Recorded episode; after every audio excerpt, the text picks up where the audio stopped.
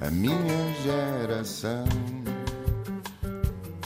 Ironizou o coração, alimentou a confusão, brincou às mil revoluções, amando gestos e protestos e canções pelo seu estilo controverso. Este país também é para novos e é por isso que temos em estúdio um jovem ator, encenador e dramaturgo, apontado pelo Jornal de Letras como um dos 40 nomes para a cultura da próxima década. Nasceu em Viseu em 93 e consta que houve champanhe na maternidade. Passou a primeira infância no Teatro Viriato, a aprender circo, cinema, teatro, dança e escrita tudo linguagens que aprendia para expor ideias. Diz que começou a fazer teatro porque o ajudava a pensar, estudou ciências no secundário e esteve quase, quase para ser astrofísico se o teatro não tivesse aparecido antes. Na adolescência criou dois canais no YouTube para divulgar poesia, o Dizedor e o Ode a Pessoa. Depois de frequentar a Academia Real de Arte Dramática em Londres e o Conservatório em Lisboa, protagonizou Hamlet, o eterno herói de Shakespeare, no histórico Teatro da Cornucópia e é um dos fundadores do Teatro da Cidade para onde escreve e encena. É um verdadeiro criador, de caderno no bolso, sempre a apontar novas ideias. Ganhou o prémio Autores para melhor texto teatral em 2019 com a peça Que Boa Ideia, Virmos para as Montanhas, no mesmo ano em que criou o Creta, um laboratório de criação teatral em Viseu, onde é diretor artístico. Guilherme, eu podia continuar, mas eu já estou um bocado cansada de dizer o teu currículo e vou passar esta, esta tarefa para ti. Bem-vindo. Conseguirias enumerar todos os projetos em que estiveste envolvido nos últimos, vá, 20 anos? Epá, sabes que por acaso é das perguntas mais complicadas que me fazem quando perguntam, ainda hoje me fizeram, então e o que é que estás a fazer para além do Teatro da Cidade? E depois eu não sei o que é que é de dizer, porque. É que apontas primeiro, não é? É por isso é que, olha, o, hoje o bloco de notas não está no bolso, está aqui em cima da, da, da, mesa, mas é de facto muito complicado fazer o mapa, às vezes, da, daquilo que anda a fazer. Eu certamente esqueci-me de dizer uma data de coisas aqui, porque é, eu olhei para o teu currículo mas... e fiquei, não consigo. não, mas houve, houve muita coisa que fui, eh, que fui fazendo que me foi construindo, mas do ponto de vista profissional e da, da, constru, da minha constru, da construção da minha personalidade enquanto criador e enquanto pessoa do teatro, a coisa mais impactante que me, que me aconteceu foi fazer o teatro o, construir o Teatro da Cidade com, a, com aquela grupeta de pessoas extraordinárias que o fazem comigo e, uh, e ter trabalhado na cornucópia foram, foram dois pilares de, daquilo que, que sou e acho que, que são se tivesse de fazer assim uma espécie de de salvaguarda de algum, de algum acontecimento da minha vida, esses seriam com certeza aqueles que estariam no topo. E perdeu-se um grande astrofísico? Eu acho que não, sabes? Porque eu ainda estava a pensar sobre isso. Pensei assim, porque pensei que tu ias perguntar sobre isto. E eu pensei, se eu fosse para a astrofísica, com certeza que em algum momento da, do, do, do, percurso académico, um professor ia chamar-me e dizer assim: oh, Guilherme, isto se calhar não é bem para si, porque o Guilherme gosta mais é de, de, de, de ver a, a, poesia, se calhar, que está no, nos astros do que propriamente estudar os astros. E, e, de facto é, é uma coisa que, é, que move, e eu a certa altura percebi muito, uh, percebi que aquilo que me comovia na, na, astrofísica só comove quando somos amadores. Porque há um momento em que tu começas a prestar atenção a outras coisas e, e é natural que podes manter o entusiasmo e o olhar poético ou, ou ingênuo ou, sobre as coisas, mas uh, se calhar não se faz a vida disso na astrofísica. Mas o que é que te encantava em, em específico na astrofísica?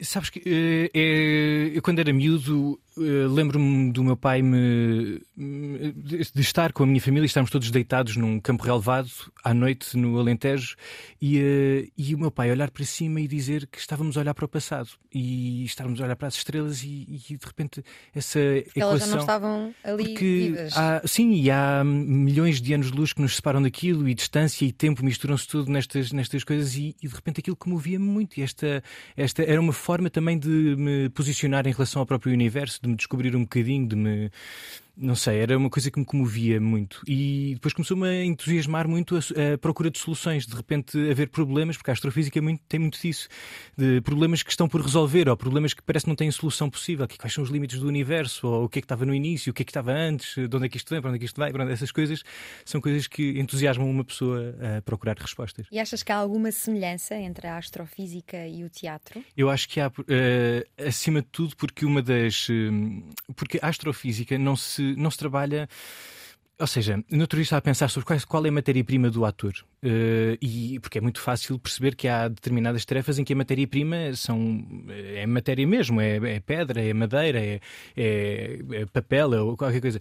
E o, o teatro tem como matéria-prima, fui pensando, será que é o corpo, será que é a história, a biografia do, do ator, será que é o espaço, será que. Enfim de repente, aquilo que se me apresentou como sendo a matéria-prima do ator era a relação, que é uma coisa bastante abstrata, a relação, mas é a relação que tu estabeleces com o espaço, a relação que estabeleces com a tua própria biografia, com o outro, com as palavras, com, enfim.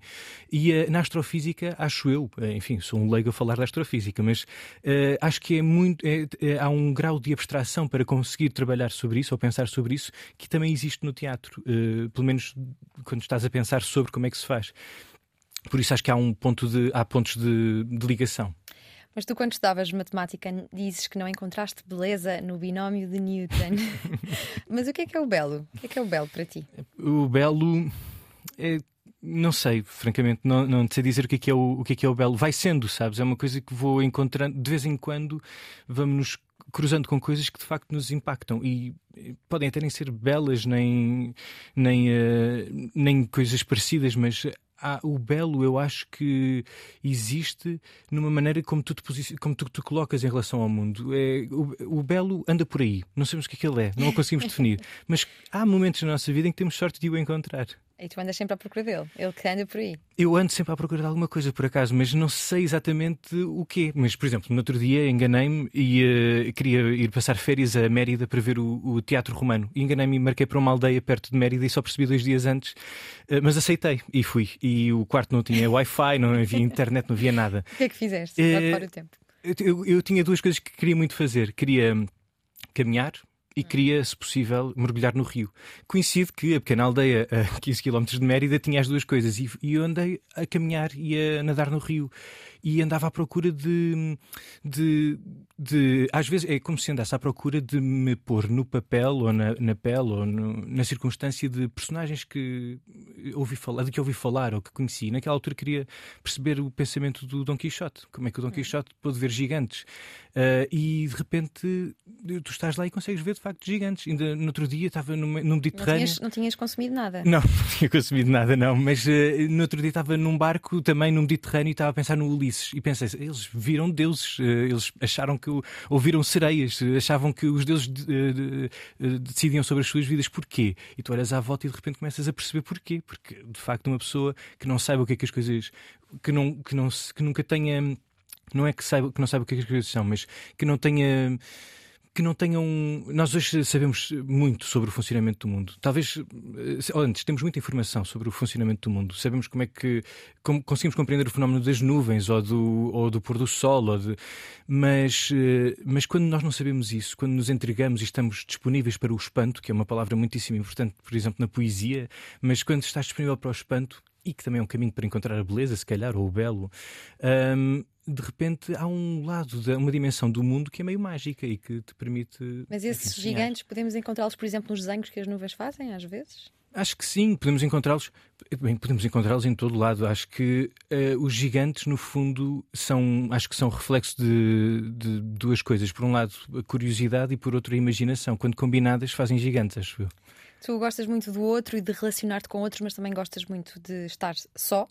Até fizeste uma, umas viagens por Portugal de moto sozinho. Porquê? Onde é que andaste? Quanto tempo foste? Lá está, era uma coisa de. Não sei, às vezes não, não são coisas que planeio muito, mas nessa ocasião eu queria, havia uma coisa que eu queria, que é, eu queria visitar Drave, que era uma aldeia com que andava a sonhar há, há muito tempo. E, uh, e, e, então meti-me na moto, uma 125, e a 125 não anda muito depressa, portanto comecei a ir para lá. Mas nem sequer levei o telemóvel, veio um mapa onde tinha rabiscado o caminho e levava uns. Um, eh, ou antes tinha estudado o caminho através dos, dos guias de Portugal que a Gulbenkian editou já há muito tempo, de, há tanto tempo que a rua onde eu, onde eu vivi, em Viseu, não aparece no mapa. Uh, e uh, isso era, foi uma. Não sei, às vezes é como se me uh, posicionassem ou como se me colocassem em circunstâncias que já sei que pode, posso me divertir nessas circunstâncias. É como uma espécie de montanha russa, mas uhum. uh, com a própria vida. Então, uh, parando aqui a moto e recuando no tempo, qual é que foi o clique final para decidires que uh, é teatro que vou seguir? Consegues localizar? Eu, se, o teatro era, foi a, a, das linguagens, como disseste no, no início, das linguagens que, que fui aprendendo. O teatro era aquela que me era mais instintiva e que, de certa maneira, me parecia essencial na maneira de, de, expor ideias. Mas quando eu cheguei ali naquela fase em que tu vais para o secundário, eu ainda pus a hipótese de ir para, para um curso profissional, mas fiz uma coisa que foi: eu escrevi um e-mail ao, na altura, diretor do Teatro Nacional da Ana Maria II uh, e pedi-lhe conselho. E no fundo.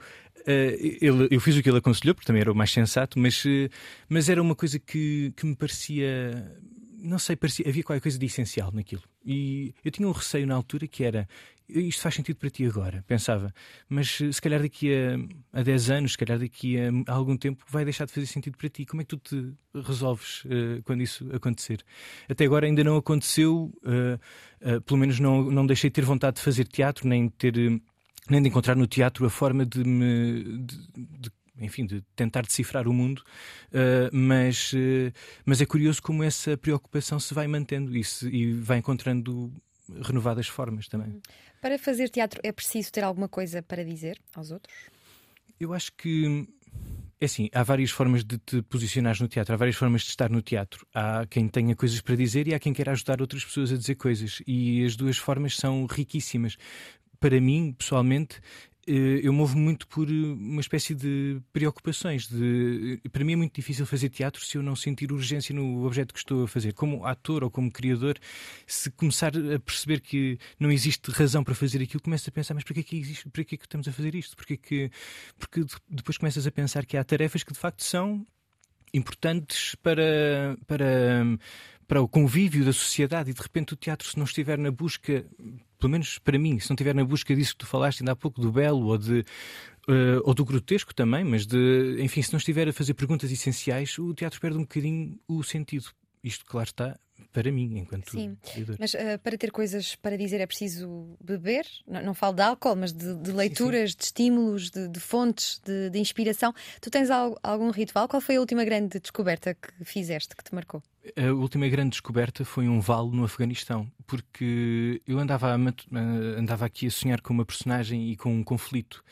E, uh... para o sítio certo, se querias conflito. Sim, não, mas uh, falo de um, de um, conflito de outra maneira porque é um conflito de personagem, ou seja, conflito, uh, um conflito individual quase. Uh, pode ser uma pessoa ter sede, e isso já, me, já é suficiente para, para começar uma peça de teatro, ou pelo menos os primeiros passos de uma peça de teatro. E estava a ler um, um jornal e dei com uma, uma entrevista em que me apresentavam logo na apresentação da entrevista a personagem que eu andava, com que eu andava a sonhar e eh, calha que ela estava num, num vale no Afeganistão. E de repente isto parece que ganha uma espécie de importância de contexto, ou seja, neste momento se calhar é importante falar sobre uh, determinadas coisas, determinados conflitos que, por exemplo, de, que, por exemplo, o Afeganistão serve de palco, mas não era, não é esse o objetivo que me leva para lá. A, a descoberta do, deste vale é porque é, é um vale que é a casa da resistência. E o que me interessa falar neste caso, por exemplo, é resistência, movimentos de resistência. Por exemplo, estive agora a ler o, o, um diário do Jean Moulin, que foi um dos líderes da resistência francesa durante a Segunda Guerra Mundial, e, e esses, essas personagens da resistência são aquilo que neste momento me está a apaixonar mais, uhum. mesmo que esteja a fazer outras coisas, porque, por exemplo, eu sei que isto apaixona-me agora, mas só daqui a dois ou três anos é que pode ter a forma de um espetáculo. Sim, e por, por falar em resistência, vamos aqui olhar para, para o teatro antes e imediatamente depois do 25 de Abril.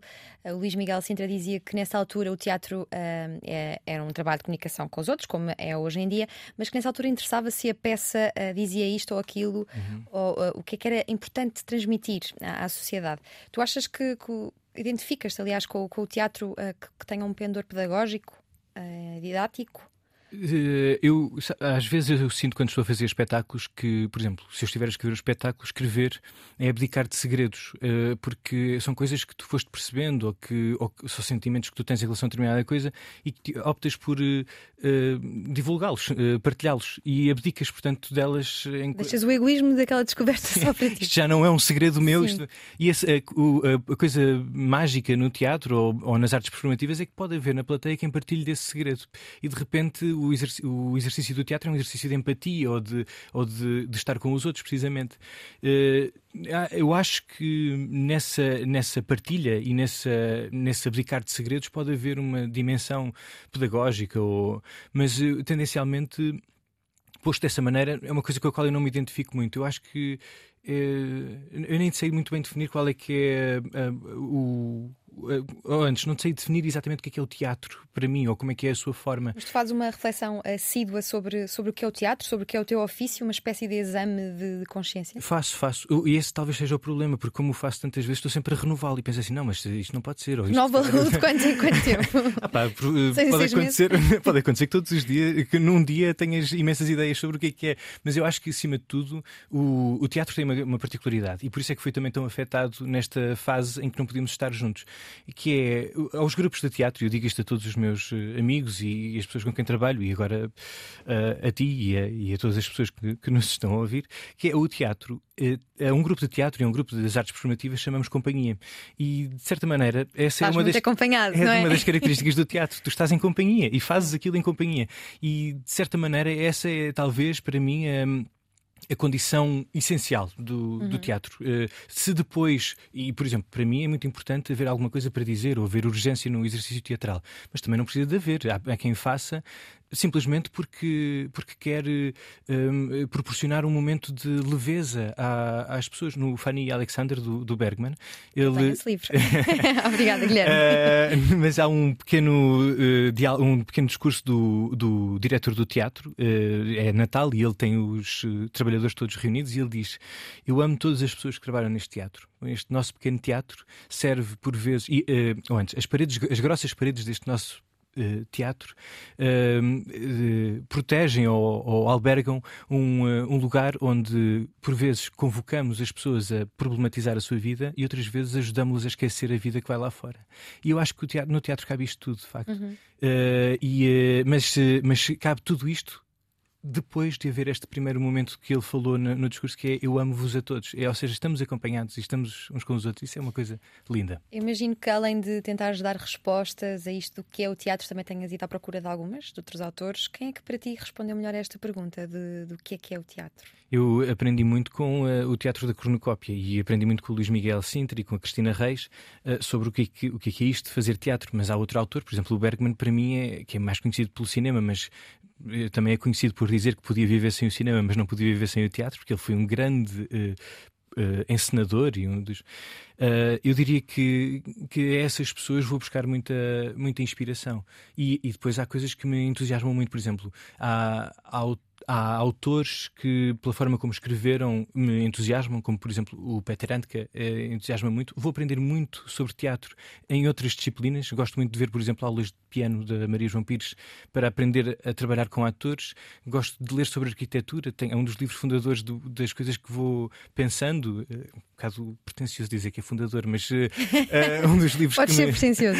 um dos livros que mais, me, que mais me ajudou a definir algumas ideias foi o Imaginar a Evidência do Álvaro Sisin, é um livro de arquitetura o, o, ir para, para a Sociologia, já lá vamos. para a Sociologia, mas portanto vou encontrá-lo em muitas coisas muito dispersas. Vou a, ler sobre outras coisas ou ouvir outras coisas, ensinam-nos muito sobre aquilo que estamos a fazer também, acho. E o que é que é para ti uma boa peça de, de teatro? Como é que sais emocionalmente depois de, de uma peça que te encheu as sim, medidas? Sim.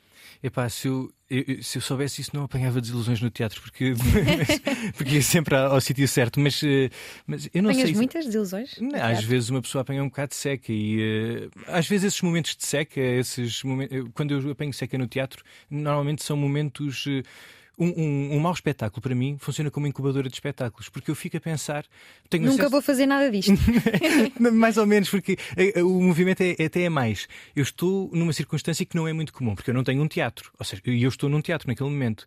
Ora, se aquilo não me está a cativar, eu começo a imaginar com o que tenho à frente outras uh, soluções e de repente começo a pensar noutras, noutras coisas. E às vezes estou com o bloco de notas também no, no teatro e a tirar apontamentos sobre coisas que aquilo me está a inspirar. Mas uma boa peça de teatro, para mim, é qualquer coisa, pronto, lá está, é, alguém, é uma, uma peça que, onde alguém partilha segredos que, dos, quais, dos quais eu partilho também. Pronto, passa aqui o, pleonasmo, mas, uh, mas há um, uma boa peça de teatro é, é alguma coisa que de facto comunique comigo, dialogue comigo, mas não sei, não tem forma, não tem, não tem uma receita.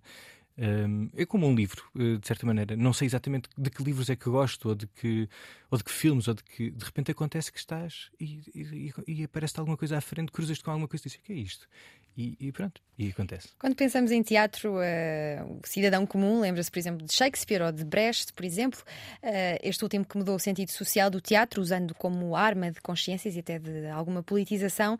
O teatro tem de ser só beleza ou também pode, pode ter política? E eu acho que, que é muito importante que, que tenha. O, é assim, o teatro tem uma particularidade que é à partida é uma assembleia e, pronto, e pode ser aproveitado como assembleia.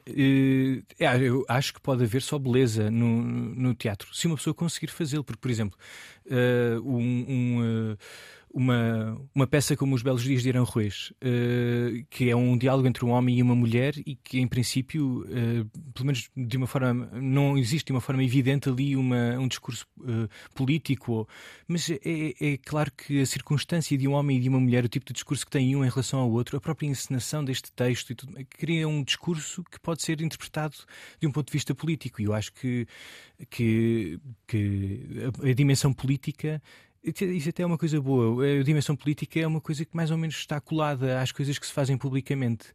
Mesmo que não se queira, de repente podemos eh, reconhecer naquilo pelo menos sintomas de, um, de uma posição política.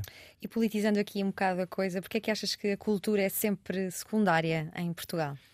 Pois não, eh, é uma. Não, bom, há uma dimensão que é, não é só em Portugal, o que à partida também já, já nos eh, cria algum discurso sobre, sobre essa essa falta de protagonismo ou esse empurrar para o outro lado. Não sei exatamente porquê, porque na verdade, ainda dia estava a pensar, porque tendencialmente, se dermos aos criadores das ferramentas, os modos que, que fazem funcionar o teatro e a arte são os modos que podem transformar a sociedade e que de repente podem contribuir para, para, um, eh, para uma, uma, uma sociedade onde, onde a empatia e a, e a e o, e o reconhecimento do outro são, são uh, coisas do dia a dia. São, o, eu estou a ler sobre a resistência e eh, ao ler sobre a resistência parece que estou a ler tratados sobre teatro também. Portanto, há aqui uma dimensão que, que, que nos escapa ou que, que, que, escapa. Eu não sei, acima de tudo, acho que é muito difícil encontrar discurso e pensamento político sobre uh, a, a, a, cultura e a cultura nas suas diferentes uh, uh, dimensões, porque é, é de facto complexo, se calhar, não sei. Eu acho que. Uh, no fundo, isto acaba por se resumir tudo a uma ideia de, de acessibilidade, de é, ser possível fazer um objeto artístico, ser possível ver, um, assistir a um objeto artístico. Não te sei dizer porque é que. Nós recentemente uh, vimos vários artistas manifestarem-se nas redes sociais a propósito do orçamento do Estado, agora uh, chumbado, dizendo que valemos 0,25. Uhum. Uh, vivemos num tempo em que se fala cada vez mais de extremismos, de polarização e 0,25 para a cultura acabam por ser também 0,25 para, para a educação. Um, achas que o teatro poderia ter eventualmente um papel importante na luta contra o extremismo, uh, por exemplo? Eu acho que sim. Eu acho que, aliás, o, a história do teatro, por exemplo, o, teatro, quando o teatro aparece, em princípio, como um movimento comunitário. As pessoas queriam uh, cultivar e precisavam de chuva. Uh, e pediam-no uh, a entidades divinas. E ao fazê-lo, faziam uma coisa estranha, a que mais tarde, com as suas evoluções todas, se chamou teatro. O teatro nasce de dinâmicas sociais. O teatro tem a sua origem em, em em, em, em uh, movimentos coletivos. Uh, o teatro, de facto, o teatro e não só o teatro, mas uh, porque problematiza o mundo onde vivemos, porque na sua organização, o Pierre Bourdieu uh, fala sobre, no, no, poder simbólico, fala sobre uh, o, o símbolo nas artes, já não é exatamente o que as artes fazem, mas a forma como se organizam. Uh, é esse o poder simbólico da, das artes. E hoje cria-se muito discurso pela forma como nos organizamos no teatro e nas artes performativas e, e no, em todo tipo de formas artísticas. Mas eu acho que, que sim, e aliás, uma das experiências mais entusiasmantes que existem no teatro, para além dos espetáculos, são as experiências de teatro com a comunidade. E, eh, e por exemplo, eu sou um filho do Panos. Eh, no que diz respeito ao, ao Teatro Panos, é um projeto que a Cultura Gesto trouxe para Portugal e que existia já no, no, National Theatre em Londres uh, e que no fundo mete jovens em contacto com textos originais de, de teatro, textos que foram encomendados a, a, dramaturgos contemporâneos e de repente esse exercício para mim foi das experiências mais importantes de, de estar implicado no pensamento sobre o mundo onde vivo e eh, o teatro pode funcionar como um exercício de, de, de reflexão, não apenas por assistirmos a qualquer coisa que reflete sobre, por exemplo, se formos ver um espetáculo da Joana Craveiro, é um convite a pensarmos sobre uh, a história de Portugal e a forma como a interpretamos, uh, mas, mas também o fazer teatro e isso é um exercício que acho que é hum, extraordinário para a formação de qualquer pessoa, também nos ensina muito sobre viver em sociedade. O teatro dirias que é um provocador de, de pensamento? Sim, como é um provocador de pensamento, como acabam por ser as, eh, os objetos artísticos no, no geral. Sim, é um provocador de pensamento. Porquê é que na cultura se fala sempre de subsídios e nunca de investimento? Eu não sei, por acaso não sei, porque na verdade, um, eu, por exemplo, a fazer um espetáculo, eu tenho de concorrer, é um, tenho de fazer um. Tenho de me candidatar a um concurso público para conseguir o, o dinheiro, seja eh, para uma entidade do Estado ou municipal, e, uh, e não sei exatamente porque que é, hum, porque que é um um subsídio, porque na verdade hum, um, um, um, espetáculo é um edifício, não é um edifício de tijolo, mas uh, às vezes são edifícios que até duram mais tempo que os edifícios de, de tijolo, porque são, às vezes são edifícios que acompanham uh, a, a, vida de uma pessoa. Um espetáculo que tu vês quando és criança pode-te acompanhar até tu morreres. E são, são edifícios lá está, como a matéria-prima é uma coisa tão abstrata, tão difícil de apanhar como é a relação. Uh, por exemplo, eu acho que das coisas mais importantes para um, para um, um teatro uh, ou para, uma, para as artes performativas é a ideia de ginásio. Ginásio não no, no, no sentido de, de, passadeiras e bicicletas, mas no, na ideia de, de, de, uma rotina e de uma disciplina e tudo mais. Um, mas um, agora perdi-me na minha própria reflexão. Que, que, tipo de pois é que, há, que podia, poderia existir uh, em relação ao teatro uh, que não fosse diretamente dar dinheiro, por exemplo, dar, uh, apoios logísticos, dar espaço a companhias, por exemplo? Sim, sim. É, por acaso é uma boa deixa o ginásio, porque na verdade uma companhia uh, precisa de um lugar para trabalhar, um lugar para armazenar uh, equipamento, um lugar para apresentar, e isso, são, isso é um tipo de investimento muito. Bom, esse é um investimento de tijolo, por isso até pode ser mais tentador para quem decide politicamente, mas, mas é uma. De facto, tem de se o, pensamento político sobre a cultura e sobre o investimento na cultura passa por uma revisão sobre o nosso entendimento de cultura e de criação artística e, de, e das necessidades que a cultura traz, desde a, a salvaguarda de determinados, uh, determinadas características uh, da nossa cultura enquanto identidade coletiva e tudo mais, e a salvaguarda, a preservação de determinados objetos e, e, e moradas e edifícios, mas também também uh, o investimento na, na, renovação do pensamento, na, nos agentes provocadores de pensamento, como tu falavas há pouco. Esta tua urgência e vontade de andar sempre à procura de um não sei quê, como falava o Virgílio Ferreira, levou-te a inscrever num mestrado em, em Sociologia no ISCTE. Porquê? O que é que esperavas encontrar ali? Não sei, eu, sabes que o, lá o, o Álvaro falava no, no Imaginário Evidência de um, de um anfiteatro que ele tinha planeado, mas que não tinha aparecido, não tinha sido construído porque não havia dinheiro. E que com o passar do tempo, isto até é uma imagem poética sobre a inevitabilidade do teatro, de certa maneira, o anfiteatro apareceu, porque tinha sido planeado que poderia existir ali naquele lugar um anfiteatro e a vida das pessoas como, quase como uma espécie de rio ao passar pelo, pela montanha, foi escavando ali o anfiteatro. E, e eu queria compreender um bocadinho isso, mas eu acho que devia ter ido para a antropologia. Acabei por ir para a sociologia, o que foi uma, uma dádiva, porque trouxe-me um dos conceitos mais importantes para mim nos últimos tempos, que foi uh, o conceito de anomia, que o Emile Durkheim descobriu uh, ou identificou, e que é um momento em que uma sociedade antiga caiu, uma nova ainda não se levantou ou não, não se definiu, e estamos ali naquele momento em que, bem, então é aqui que nos agarramos, e é uma espécie de crise de valores. Eu tenho os últimos espetáculos que tenho feito têm sido todos um bocado em torno ou, ou uh, uh, ancorados por essa ideia de anomia. Portanto, eu fui movido por curiosidade, um bocado como vou um bocado para todo lado. Pela vida. Tu tentaste terminar uma tese que não, não foi acabada.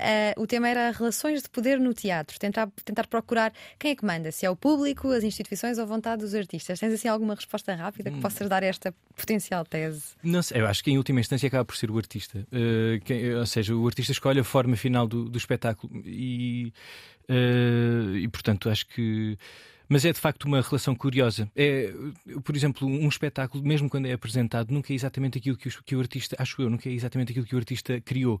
É, é fruto da companhia, precisamente, daquele, daquela noite, ou daquela tarde, ou daquela manhã, um, que é a companhia dos uh, artistas com o texto, com o espaço e com o público. E de repente um espetáculo pode mudar ao longo da sua carreira de forma drástica.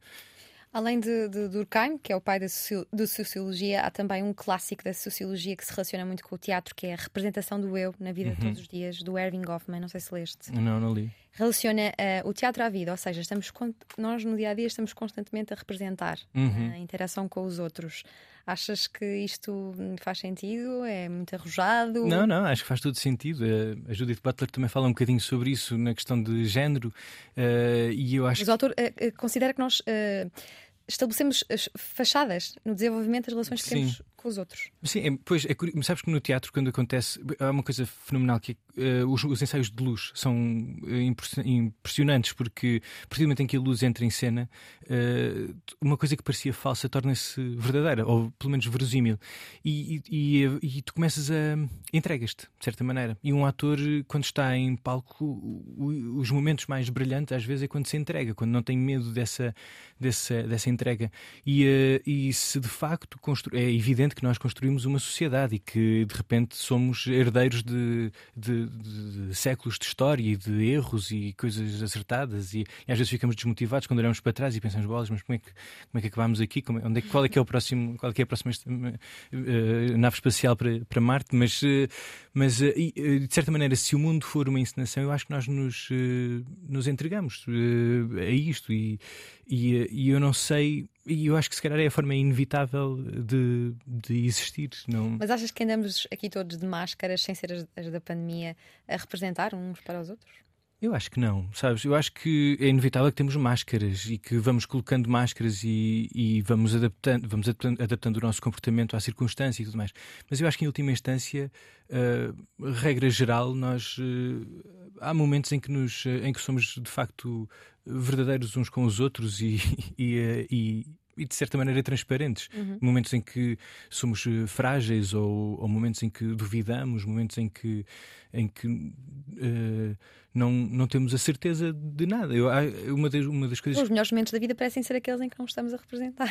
aqueles em que não estamos a representar. Eu acho que quando nós sentimos que estamos a representar, há qualquer coisa que deve ser revista, porque, porque de facto Epá, nós viemos aqui eh, um bocado por, por acaso, por acidente, e, e de repente usá-lo para representar, por acaso, é um. É uma expressão, ou, ou fazer de alguma coisa é uma expressão um bocadinho um, que, que associo um sentimento um bocadinho negativo, porque mesmo quando, por exemplo, às vezes há aquela piada para os atores de ah, tu deves ser bom mentiroso, porque para mim é muito difícil mentir, mentir porque, porque o, a matéria-prima do, do, teatro é a verdade, e se calhar é isso que. Enfim, Mais é uma vez, a escola de Luís Miguel Sintra. Exatamente, sim. É, se calhar foi daí que veio essa, essa, essa ideia, mas eh, é muito difícil. Uh, uh, rejeitar, ou seja, se temos a possibilidade da verdade, se temos a possibilidade de, de, nos entregarmos de facto a uma coisa, de sermos de facto aquilo que somos, é um desperdício muito grande de repente colocar mas, uma máscara. Mas, por exemplo, tu com, uh, tendo skills de ator, hoje acordaste e pensaste, tenho uma entrevista, agora hum. vou chegar ali e interpreto um entrevistado. Já vi tantos na televisão, consigo estar aqui a imitar um, um entrevistado perfeito. Depois havia um momento em que uh, já não sabia exatamente para onde é que podia improvisar mais. Não, mas olha lá, está, podia colocar-me na posição de, de, entrevistado e pensei, bom, agora vamos a uma improvisação. Uh, só que precisas sempre de, de. é como aqueles números de stand-up, aqueles, aqueles espetáculos em que de repente dizem, deem-me um lugar, deem-me uma profissão, deem-me um, um, objeto e depois a pessoa vai improvisando. Há um momento em que deixas de ter material para improvisar. Sim. Neste momento, o meu material é exatamente as coisas que fui lendo e, e pensando e, e, vivendo. Portanto, estou a improvisar, de facto, Sim. neste momento. Tu consegues ser eh, exatamente o mesmo em todas as sessões de uma mesma peça? Não, acho que não, porque de facto és surpreendido. Às vezes uh, estás em uh, uma coisa, não sei se, se, isto passa pela cabeça de um espectador, mas uma coisa que é muito forte para quando estás em palco, pelo menos para mim, eu acho que é comum a vários atores, é a presença do e a, e a, e a postura do, do, público. Tu percebes exatamente, ou vais deduzindo o que é que eles estarão a sentir. Ui, agora estão a apanhar uma grande seca, ou olha, estão a gostar, estão a gostar disto. Uhum. Ou há uma coisa, uma outra coisa que já o, o Hamlet falava, que era os, o público até te pode puxar para outros lugares e de repente tu começas a ceder a, a uma espécie de indicações que o público vai dando e de repente vais, vais por aí fora. Mas isso também não te pode distrair de, do resto? É esse, esse era o aviso. Exato, o aviso do Hamlet era precisamente esse, que era se isso acontecer, pá, resiste, porque. A resistência uh, aqui, mais uma vez. Exato. mas, mas, por exemplo, quando isso acontece, a melhor segurança é tu focaste na pessoa que tens à tua frente, na pessoa com quem estás a fazer a cena, porque é ela que é, é em conjunto que você que, que seguram o assunto do. O, o ponto ainda dela. existe? O ponto, eu nunca trabalhei com, com ponto, mas ainda, ainda existe profissionalmente, ainda há no Teatro Nacional, temos, há, há um, um ponto, pelo menos. Houve uma peça a homenagear o, o ponto. É um... Eh, tu protagonizaste o Hamlet no Teatro da Cornucópia e antes de irmos ao herói uh, da peça mais longa de Shakespeare, eu queria perguntar-te quem foi.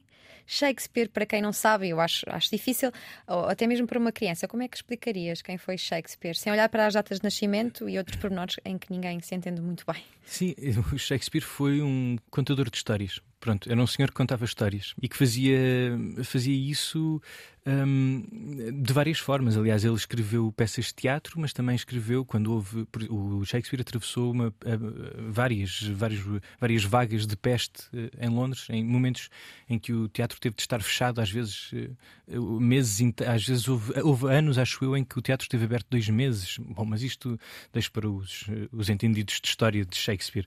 Mas eh, durante esses períodos, por exemplo, ele escreveu muitos poemas narrativos, que era uma forma de ganhar dinheiro e vendia-os a, um a uma espécie de, de, patrão, de senhor que ia de mecenas, não é? No fundo, que, que lhe apoiava, que lhe comprava os poemas. Mas o, o Shakespeare era um, um, invent, um, um, inventor de maneiras de contar histórias. E, um, e, por exemplo, para mim, o Shakespeare funciona como uma inspiração muito mais por aquilo que as pessoas escreveram sobre ele até do que propriamente uh, as peças que ele escreveu, ou, porque na verdade não nos chegou nada do Shakespeare, não nos chegou o texto do Shakespeare, chegou-nos uma coisa que até muitas vezes eu penso associando à, às criações coletivas, chegaram-nos eh, transcrições que espectadores ou outras pessoas uh, que assistiram ao espetáculo fizeram, um espetáculo que pode até já ter tido uma espécie de alteração pelo próprio ator. O ator pode se ter enganado. Imagina que o ser ou não ser uhum. foi um equívoco daquele dia. Era uma, era uma coisa incrível. De repente era o maior equívoco da história do teatro. E naquele dia ele disse ser. Oh, não Exato, ser. Isso, isso não está comprovado. não, não, isto não é, isto não é verdade. Uh, isto é uma, o exercício do escritor do e se. Imagina, isto já é o início de um, de um espetáculo ou de, uma, ou de um texto. Uh, mas. Um... Acontece isso, estás sempre a ter ideias para ah, construção sim, de textos que poderiam dar outras, outras peças. Sim, sim, sim, sim. sim. Aproveita esta, esta ideia era boa. esta, esta, é fantástica, não é?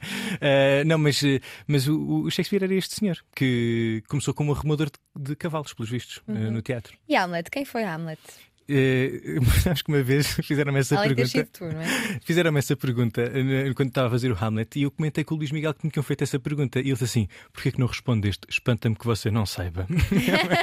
e, mas é que se tu fores na rua e me quem foi Hamlet, as pessoas sabem, ah, podem dizer que foi uma peça, é uma peça de Shakespeare, mas, não, mas quem foi? Quem, quem, é ele na, na, na narrativa? O Hamlet Aliás, esta ideia toda da resistência, o, o, bom, o Hamlet, para mim, na minha história pessoal, eh, é, uma, é, um, é, é mais um pilar da minha formação, porque, por exemplo, esta ideia de resistência não é completamente alheia ao Hamlet. O Hamlet eh, é o filho de um rei que morreu, uh, em princípio assassinado pelo próprio irmão.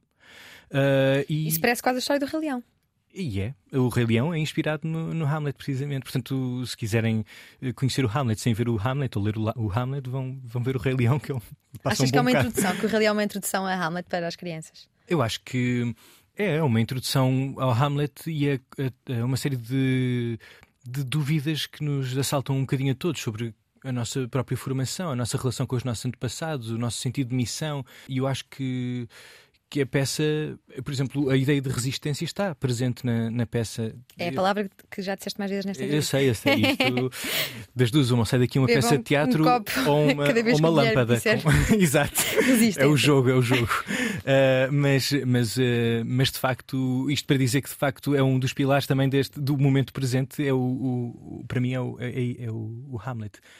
Porquê que achas que foste escolhido para, para esse papel? Como é que aconteceu?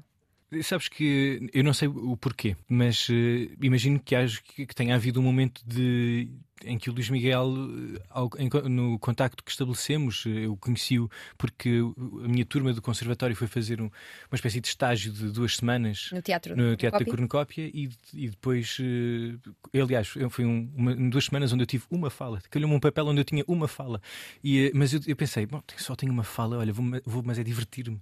E pelos vistos, a diversão, a ideia de brincar, Compensa. do play, que é exatamente como se diz representar, ou o, o trabalho do ator em inglês ou jouer em francês, uh, e, e, como eu estava lá a brincar, uh, o, acho que isso, aquela, aquela maneira de estar, se calhar, houve no, no Luís Miguel e provavelmente nas pessoas em torno uma sensação de que, se calhar, com este rapaz dava para brincar ao Hamlet. Ou...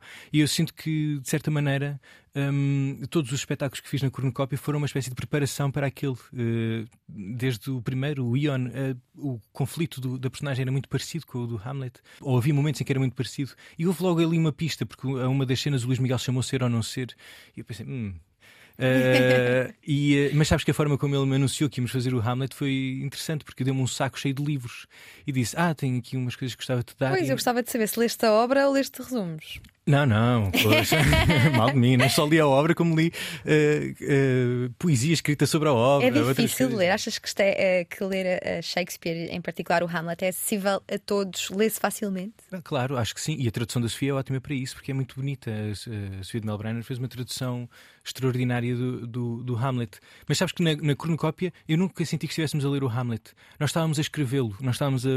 Porque é como se o exercício. Uh... Foram coautores do, do Shakespeare. De certa maneira, ou, ou, até o substituímos. Ou seja, isto parece um bocado excessivo, mas é como se. Hum, no teatro fala-se muito sobre a ideia de, de desconstrução, desconstruir uma peça ou desconstruir uma ideia. A sensação que eu tive sempre no trabalho de dramaturgia na cornucópia que era, era, essa, era precisamente essa desconstrução. Mas era uma desconstrução que nunca, nunca partia da, da, ideia de desconstruir alguma coisa. O que acontecia era, a pergunta que fazíamos era porquê? Porquê que, porquê que isto está aqui assim? Porquê que... E então a sensação que dava na leitura daquilo é que estávamos a, a, ir a tanto detalhe, a um detalhe tão, tão profundo, que era como se estivéssemos a, a, perceber porque é que é esta frase e não outra, e então era como se surgisse a vontade de escrever aquela frase, de dizer que, é um trabalho, é um trabalho de dramaturgia fantástico e que tento manter nas coisas que fazemos é precisamente dedicar tempo à, à mesa para imaginar estes porquês e, e, uh, e na altura a sensação nunca foi de ler o, o Hamlet, foi de escrevê-lo. Mas foi mais difícil vestir a capa, a pele de Hamlet ou de despir? Eu, eu sabes que eu acho que não consegui despilo ainda. Pois, eu queria, queria, saber se já tinhas livrado a personagem e quanto tempo é que, que durou. Pelos vistos, não, não conseguiste. Não, não ainda... consegui. Acho, eu, quer dizer, não tenho a certeza, mas eu acho que há uma coisa. Certa, eu acho que de certa maneira vais ficando com coisas das personagens que vais uhum. fazendo porque convives com aquelas pessoas ou aquela maneira de pensar durante, durante algum tempo. Mas eu, o Hamlet, de facto. Mas tem que haver uma identificação com a personagem, porque se tivesse interpretar um vilão. Sim, há, os há, valores não, não tenham nada a ver com os teus. É, é, consegues chutá-los para canto. Mais Sim, se bem que uma das coisas que acontece uh, é que, por exemplo, com o Luís Miguel isso acontecia muitas vezes, uh, tu criavas um ponto de vista também sobre o próprio personagem, ou seja, a representação daquela personagem já continha em si um ponto de vista e, uh, e tu podes, enfim, relacionas-te com o personagem, porque de repente se tiveres de interpretar uma pessoa que é oposta aos, aos teus valores e à tua maneira de estar no mundo, e é, é um bocado complicado tentares confundir-te com ela e tens de a interpretar. Uh, enquanto interpretar do ponto de vista intelectual, antes de a interpretar com o corpo e a voz e tudo mais. E de certa maneira, essa interpretação primeira talvez seja a coisa que mais resiste numa, numa pessoa. Mas isso acontece em todos os personagens ou aconteceu-te em particular com Hamlet? Uh, Custa-te muito entrar e sair? Uh, é algo orgânico? Custa-me um bocado entrar, porque uh, demora um bocadinho a, a, a compreender os mecanismos de pensamento ou, ou, ou qual, é que é, qual é que é a vontade que existe para aquela personagem, ou seja, o que é que se pretende daquela personagem. Mas, ou pelo menos, não, é, não sei se é tanto que demora a compreender, mas demora a executá-lo.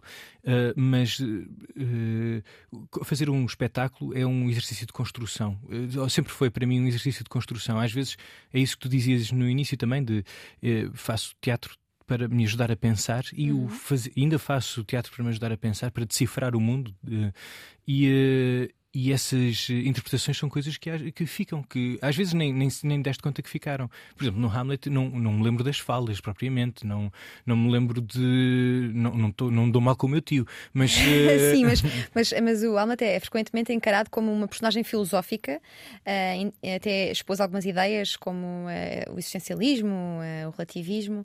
Tu gostas de filosofia? Essa parte sim, do, sim, do personagem de... atraído. Sim, se bem que o Hamlet precisamente é um filósofo intuitivo, de certa maneira. Ele não, ele tem um belíssimo companheiro que é o Horácio que o vai ajudando a, a, a interpretar as suas próprias, uh, os seus próprios uh, sentimentos e as suas próprias ideias.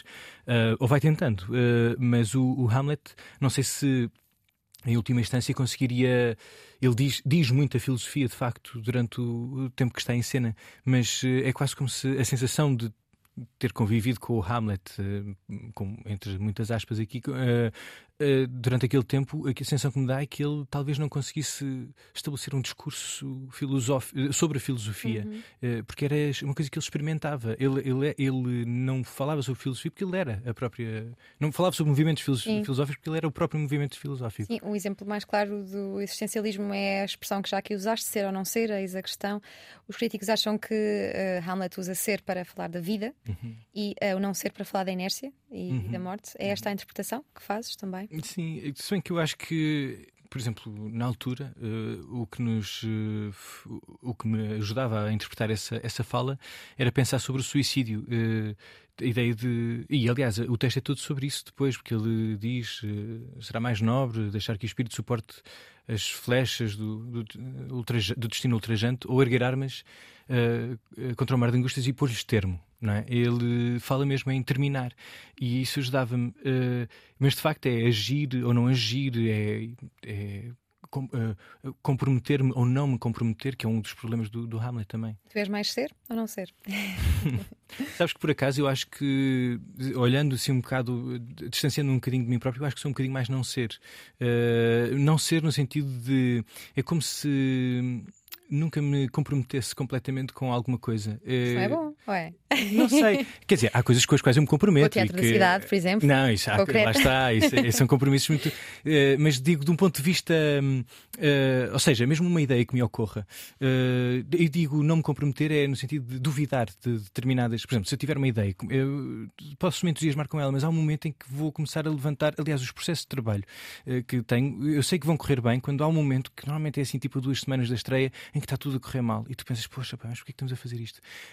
e, que, e quando isso acontece, é terrível senti-lo, mas eu fico muito contente porque é um bom sinal para mim. É sinal de que estamos a problematizar ali qualquer coisa de que estávamos demasiado confiantes ou, e que de repente ganha uma nova vida. Uhum. Uh, há uns tempos o Tolentino Mendonça escreveu um, uma crónica sobre recomeços, uh, sobre recomeçar.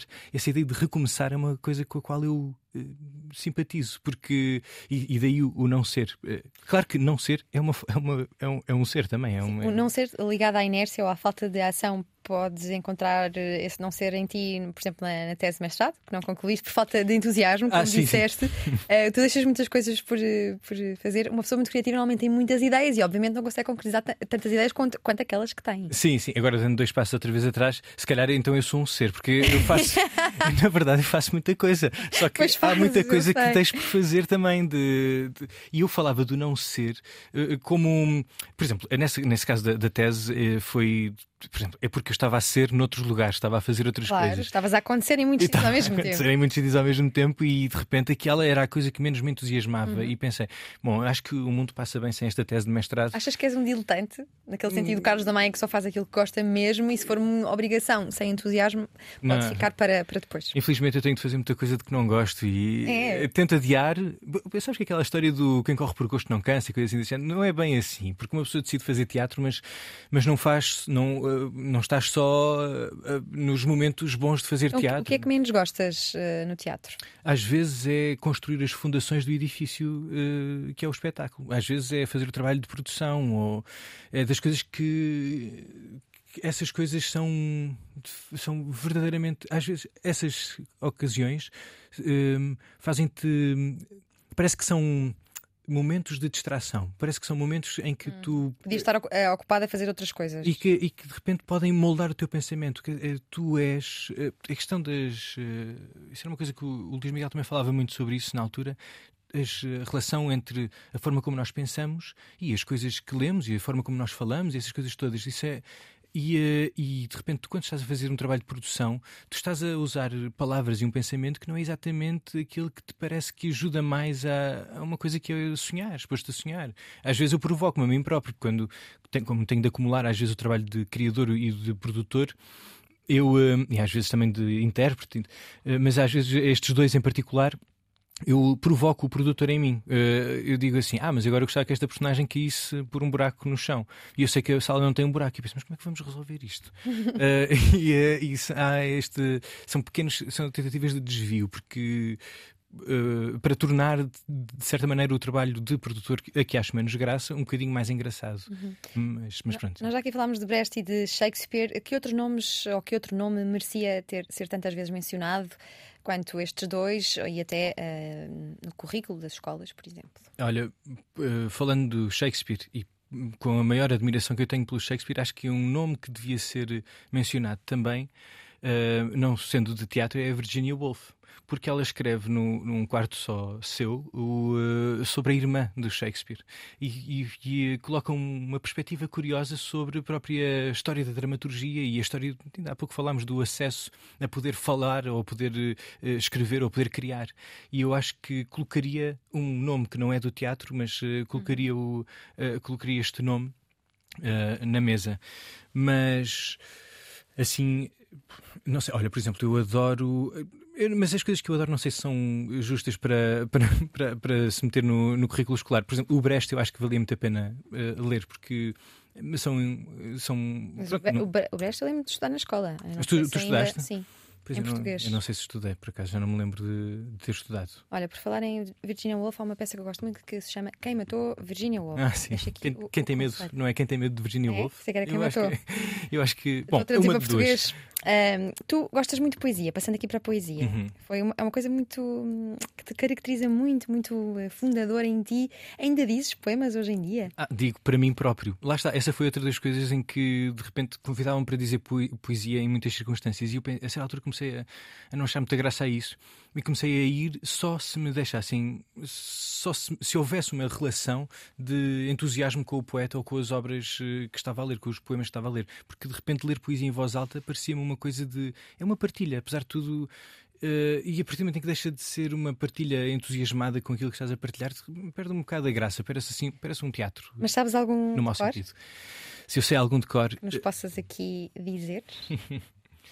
Eu, eh, não sei se sei algum, quer dizer, há alguns que, que são muito importantes para mim e que de vez em quando passo na cabeça.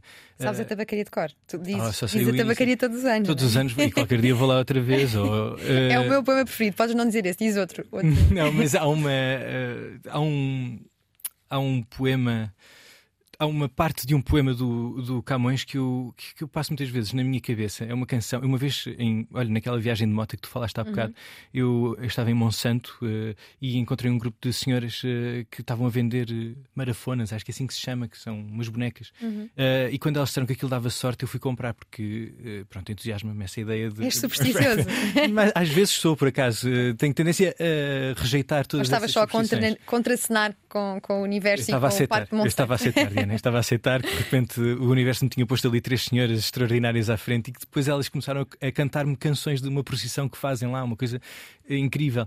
E eu, e como elas me cantaram essas canções, eu decidi dar-lhes para troca uma canção do Camões, que na altura sabia toda de cor, mas agora podia recuperar um momento que diz. Um, porque é também a bem-aventurança o dar-vos quanto tenho e quanto posso, que quanto mais vos pago, mais vos devo. Esta ideia eu acho incrível. Que bonito. Tens sérios poemas mentais, como se, como se costuma dizer. Olha, poetas marcantes. Quem, quem foi o último poeta uh, que te marcou, que descobriste? Que deixou assim, assoberbado? Uh, pois, é uma bela questão. É assim, há poetas aos quais. E sabes que eu, apesar de gostar muito de poesia, sou um, sou um amante um bocadinho uh, complicado, porque Uh, ultimamente não tenho lido muita poesia, na uhum. verdade, uhum. mas um, há um poeta. Há uma poeta que não leio em, em, voz alta muitas vezes, mas que adoro ler, que é a Adília Lopes. Uhum. Uh, depois há uma poeta que me ajuda muito a, a, a posicionar-me em relação à poesia, que é a Sofia. Uh, e há, um, há o Fernando Pessoa, que é arrebatador. Portanto, é uma criatura excepcional. Sim, e foi do momento. acho que tem um bocado a ver com o momento em que comecei a, a, a, a ler coisas dele, mas, mas acaba por ser. Tu citavas muito aquela frase do põe quanto és, no mínimo que fazes. Isso não pode ser cansativo? Esse é, isso é extremamente. Eu não sei se é possível fazê-lo. Uh, e, e, aliás, se uma pessoa levar isso como modo de vida, pode ficar um, um grau de intensidade muito sim, quase a, a roçar a insanidade, não, não sei. Sim, sim, sim, sim, sim. Não, mas, mas é um bom convite para o para para te lançares às coisas. E de certa maneira, quando eu falo de urgência no fazer teatro, não, acaba por não se afastar muito dessa, uhum. Dessa, dessa ideia. Foi, essa, esse foi o verso que me introduziu à poesia. Foi numa aula de português, o professor escreveu aquilo, comecei a descobrir, eh, pelos vistos, há muitas pessoas que têm esta porta de entrada para a poesia. O Saramago, pelos vistos, também foi através deste poema uhum. e também achou no, nos primeiros tempos que o... É uma frase muito forte e visual até. É, é e, e muito divulgada também. Sim, já está também. em todo lado, em, em cafés, em guardanapos em tatuagens. em tatuagens. e, uh, e portanto, mas, um, mas há o Fernando Pessoa e, e, um poeta que regressa muitas vezes é o Rui Belo. O Rui Belo, uhum. uh, que também tem outros, outros dois versos que, que adoro, que é ao meu amor, nem, nem minha mãe tinha um regaço como este dia tem. Este, esta ideia também acho muito bonita. Uh, e, uh, e, pronto, e por exemplo, o Rui Belo introduz-me um, trouxe-me uma coisa que me ajuda também a interpretar a própria, o próprio exercício artístico, mas a poesia, que é ele falou, para falar do, do riso da, da Teresa, da mulher, ele falou da água que corre no riacho e disse que Uh, houve, uh, podia haver quem falasse da água que corre no riacho como uma espécie de metáfora para o riso, mas ele, mas essas pessoas tiveram de ver o, uh, a água e ele teve só de ouvir o riso dela para se lembrar da água que corre no riacho. E de repente esta ideia de que tu podes ver alguma coisa e lembrar-te de outra é uma coisa transformadora para entenderes o mundo. E o teatro, há bocado perguntavas se, era, se podia ser transformador. Pode, porque o teatro aquilo que faz muitas vezes é criar metáforas e e colocar eh, hipóteses. O Brecht fazia, o, o Shakespeare fazia um convite muito grande, muito interessante ao público, que era onde virem um cavalo, imaginem mil. E de repente uh, tu convocas estas, uh, este, este exercício de, de metáfora. Acho que também no início quando era muito miúdo, os meus pais, são os dois advogados, eles recriaram lá em casa uma espécie de mecanismos uh, legais. Uh, nós discutíamos assuntos que eles estavam a tratar à mesa. quando demos conta já havia um presidente da, da, da casa, havia eleições, havia debates e tudo mais. E de repente, este exercício, que é uma brincadeira, é um exercício teatral e é uma metáfora ao mesmo tempo. É uma forma de aprender. Tu já choraste com algum poema? Ah, já, já, já. Já chorei com muitos. Aliás, eu, na verdade, eu choro com facilidade. Facilidade, és muito sensível. Eh, sou, sou por exemplo. Tens uma grande sensibilidade, dizem os teus amigos. Sim, tenho uma grande sensibilidade. Eu já chorei a ver Masterchef, por exemplo. Eh, mas naqueles momentos em que alguém precisa de uma faca e outro que chega lá e diz: Toma aqui a minha faca, e eu lá. E fico assim, Poxa, caramba, como é que é possível? Mas eh, lembras-te uh... de algum poema em particular? Eu sei que já choraste com Camilo Peçanha. Sim. Que poema era esse, lembras? Não, uh, é possível que já tenha. E, possivelmente foi nos ensaios de um, de um espetáculo que fiz com a Teresa Coutinho, uh, mas uh, eu não me lembro qual é que era esse poema, mas, uh, mas eu não sei dizer com assim. assim não quais, ah, é sobre, sobre amor? Sobre, sobre morte? Sobre família? Sobre saudade? sobre natureza. Não há um tema que te sensibilize não. mais? Às vezes, acho que uma coisa à qual eu sou muito sensível é. Uh, uh, um... És capaz de te sensibilizar com a construção frásica? Sou, sou, sou. sou. Ah, então, ainda há bocado, aquele, aquele verso do, do Camões, aquilo que me entusiasma mais ali é a, própria, a forma como ele brinca com aquelas palavras e como de repente aquilo tudo é um jogo, mas, mas por exemplo, um, um jogo de palavras ou uma construção frásica é capaz de me entusiasmar mais e de me inspirar do que propriamente comover. De... Agora, comover. Hum, é muito, depende muito da. Às vezes depende de quem diz o poema, às vezes depende do momento em que lês o poema, às vezes momento, eh, de, depende da, do, só do poema, de facto. Mas, eh, mas eu acho que é quando há sintomas de humanidade, quando de repente tu vês ali qualquer coisa em que tu. Que tu que, que te parece muito próximo de inexplicavelmente, há qualquer coisa inexplicável ali e, e por um lado ainda bem que é inexplicável porque hum, porque dá-lhe a dimensão que tem. Entrando aqui no jogo de palavras de que gostas também, uh, o que é que é um poema só com um verso? Isso é uma brincadeira de criança, mas é um universo. Ah, a frase é do Guilherme Gomes. Eu acho delicioso. Ouviram-no aqui primeiro. Uh, sim, era uma brincadeira que eu fazia quando era. Lá está, porque quando, quando era adolescente, quando fiz aqueles canais que tu falaste do, do YouTube, o Oda Pessoa e o Dizedor, eu uh, passava tardes a ler o Fernando Pessoa e a pensar sobre poesia. O que é, que é poesia? dizer Fernando Pessoa, Portugal tem talento, né? Ah, meu Deus, pois... Para quem não se não, lembra. Foi, na altura era noutro canal, mas. Uh, ah, era na Era, era. Okay. mas, mas, mas eu na altura pensava muito sobre poesia e sobre. E eu acho que sabes que na, na realidade a minha, o meu gosto pela poesia e o meu pensamento sobre a poesia não é completamente intuitivo. Ou seja, há uma dimensão intuitiva. Eu empatizei muito com, o, com os poemas do Ricardo Reis na altura, entretanto, uh, já fiz a, a a migração para outro heterónimo e para outras. outras Já achas que vale a pena dar a, a, a mão à Lídia? Ah, claro. Já não é estoico. mas, eh, mas, na, mas na altura houve muita gente que me começou foi a associar a, a à, à poesia e a, e a perguntar-me coisas, o que é que eu achava, que poetas é que eu gostava. E eu às vezes não sabia o que é que havia de dizer, porque na verdade era muito intuitivo e muito ingênuo em relação a essas, e sou, uh, em relação a essas coisas. E uh, portanto funciona um bocado, vou assim um bocado à deriva neste, nesse, nesse território. Mas. Um, mas como pensava muito e como estava, punha-me a brincar. E essa é uma dessas brincadeiras, o universo. Olha, e em relação à pergunta e à interrogação, já sabes a diferença ou não? Uh, não sei, não. Acho que foi o. Nós lançámos uh, um, um movimento de interrogação sobre a pergunta e interrogação. Fomos provocados, aliás, pelo Luís Miguel na altura. Uhum. Uma homenagem uh, também a Virgílio Ferreira. Exatamente.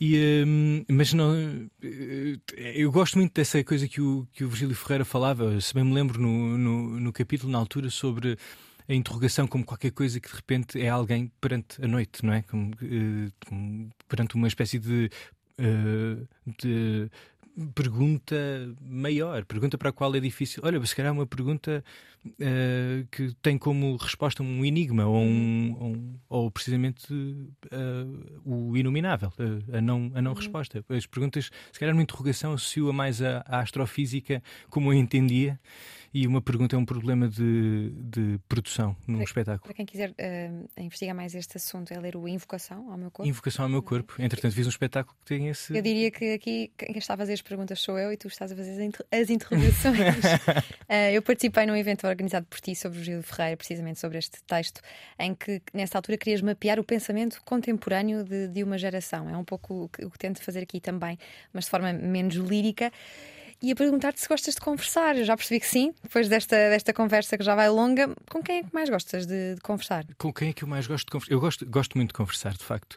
Eu, uh, mas no fundo. Uma, uma boa conversa é quase tão transformadora como encontrar um bom livro, um bom autor.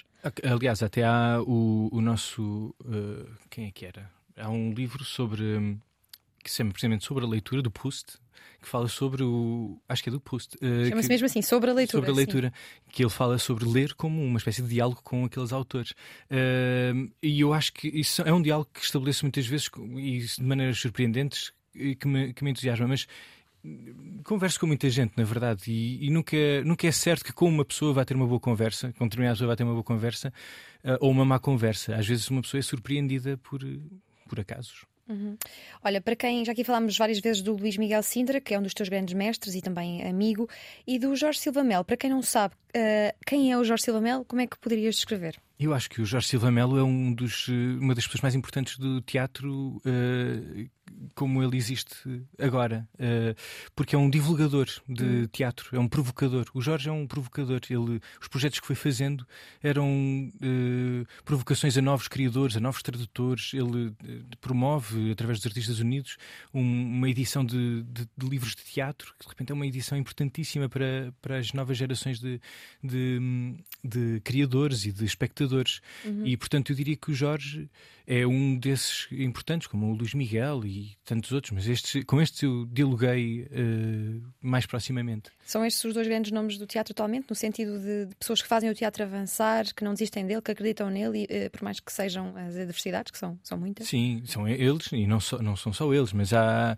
mas eh, são fazem parte do grupo e, uh, e fazem e acho que nas novas. Eles fizeram uma coisa, eles, enfim, o contexto era outro, com certeza, mas houve uma série de conquistas que foram sendo feitas. O Teatro da Cornucópia é uma delas. Eh, Sim, a, a ocupação de vários, de vários edifícios teatrais, a criação de diferentes. E acima de tudo, precisamente isso que falávamos no início da conversa, a construção de um pensamento político sobre o teatro. Uhum. E se calhar podem ser inspiradores, estes tempos, aqueles tempos podem ser inspiradores para agora, para, para, para esta uh, reforma do pensamento político sobre a cultura e o teatro. Olha, e se te aparecesse agora um jovem a dizer que queria ser ator e a pedir conselhos, um pouco como fizeste com o Diogo Infante, o que é que, de, o que, é que dirias?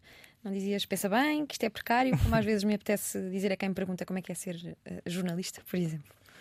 Não, não, não sei, não questionava.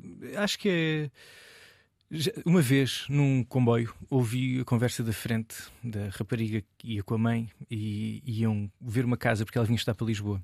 E eu estava a ler um, a biografia do Bergman. E, e na altura, quando me ela ia estudar teatro, pelo que eu percebi. E quando me levantei, eu pensei: bom, é bom, vou, vou contribuir eh, para, para o, o, os próximos tempos desta, desta livro. rapariga. Dei-lhe o livro, disse: ah, desculpa, não pude deixar de ouvir.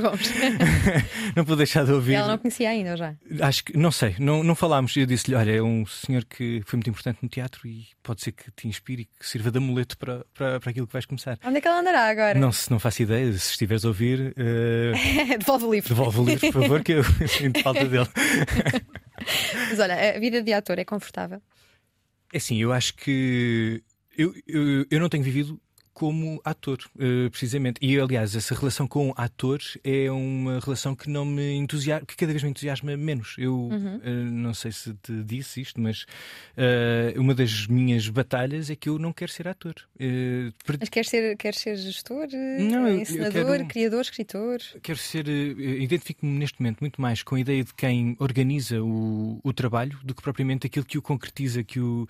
E isto tem uma, tem um, tem um, uma origem muito concreta. Um dia estava a fazer um espetáculo e fazíamos muitas personagens e, eu vejo-me ao espelho por acidente no camarim e senti-me ridículo. E pensei, bem, não quero voltar a sentir isto. Uh, lá fui fazer, continuar a fazer o espetáculo e. e um, e, um, e, pronto, e começou aí uma dúvida, começou aí uma interrogação, na verdade. Isso é uma interrogação. Isso é uma interrogação.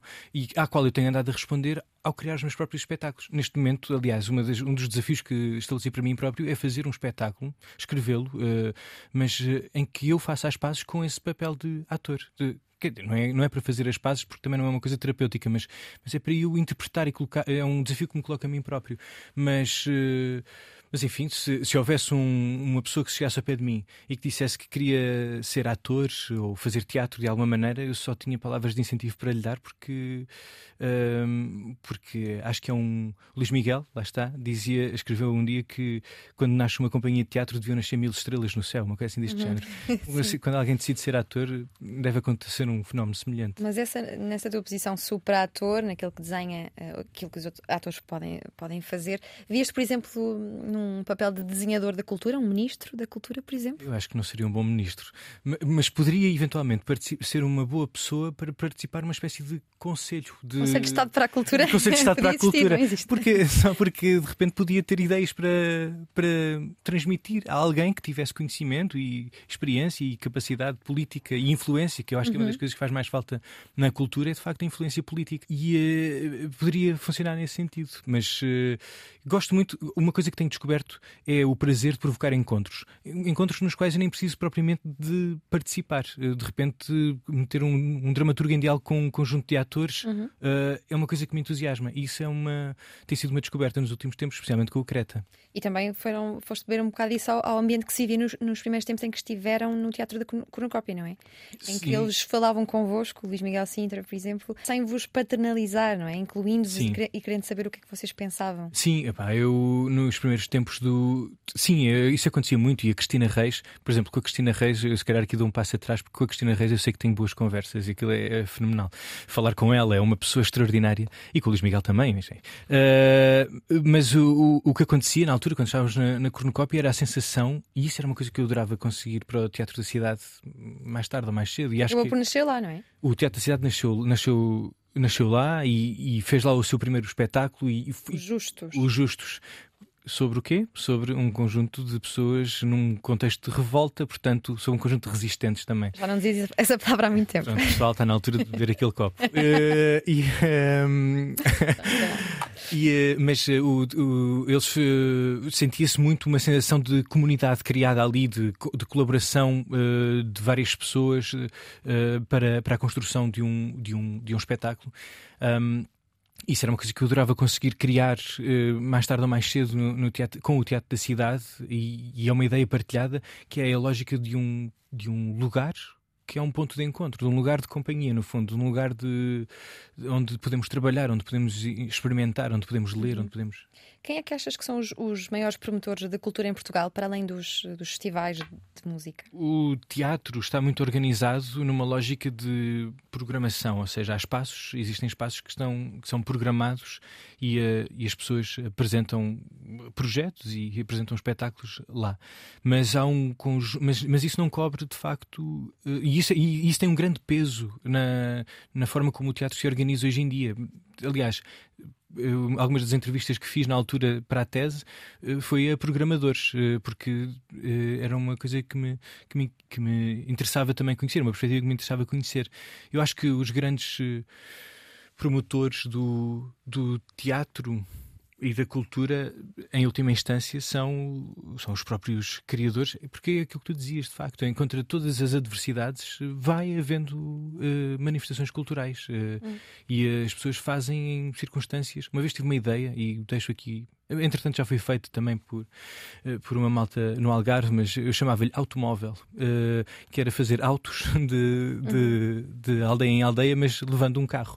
Uh, e essa ideia de itinerância, de, de resolução, de, de, de, solução para um, para, um, para, a transmissão de uma ideia ou de uma história acaba por, por se aplicar noutras dimensões e a outra escala na, na cultura e na arte no, no geral.